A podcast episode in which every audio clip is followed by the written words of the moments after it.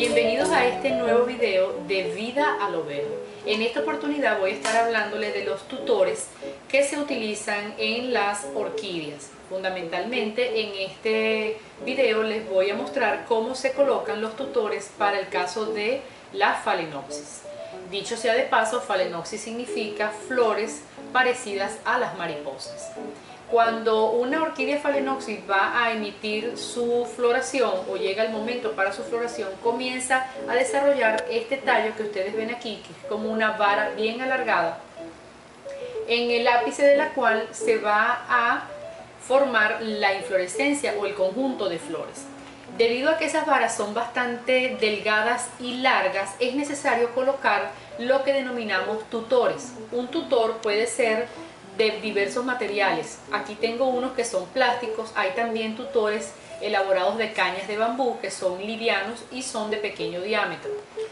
Para ayudar la función del tutor se colocan estas pinzas que no son más que un producto utilizado en muchas oportunidades para el cabello en los cuales se va a prensar, vamos a decir así, o se va a fijar la vara de la orquídea al tutor. Como pueden observar, esas pinzas son redondeadas de modo que no causan ningún daño, porque tampoco es la idea, ¿verdad? No causan ningún daño a la vara floral.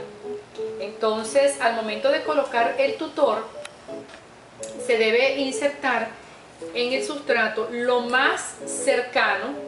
Lo que voy a hacer es quitar este, que ya está aquí, para colocarlos que lo coloquemos juntos. Entonces un tutor no es más que un guía o una guía que se coloca. Aquí lo colocamos, fíjense que yo le estoy dando una inclinación muy parecida a la que tiene en sí la vara floral o el tallo floral. Entonces lo vamos a insertar en el sustrato que de por sí es bien suelto sin dañar las raíces y vamos a adosar, siempre va a haber que hacer una pequeña eh, fuerza o guía ¿verdad? de la vara hacia el tutor Claro, en este caso ya el tutor estaba colocado y la vara creció adosada a ese tutor.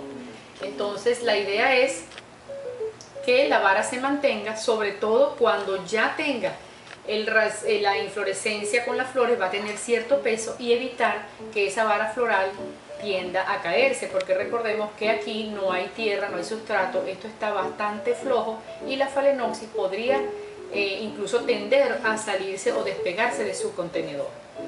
Em, en este caso entonces ya hemos colocado un tutor.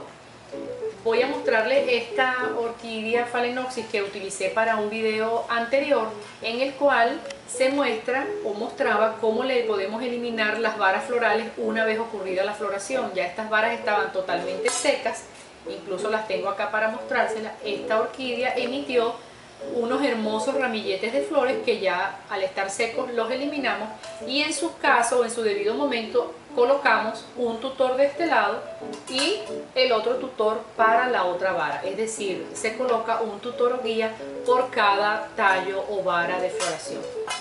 Eh, esto ha sido todo por este video eh, soy la doctora María Ferraroto. Los espero y que se suscriban a mi canal y me contacten a la doctora de las plantas hotmail.com. Felicidades y nos vemos en un próximo video. Chao.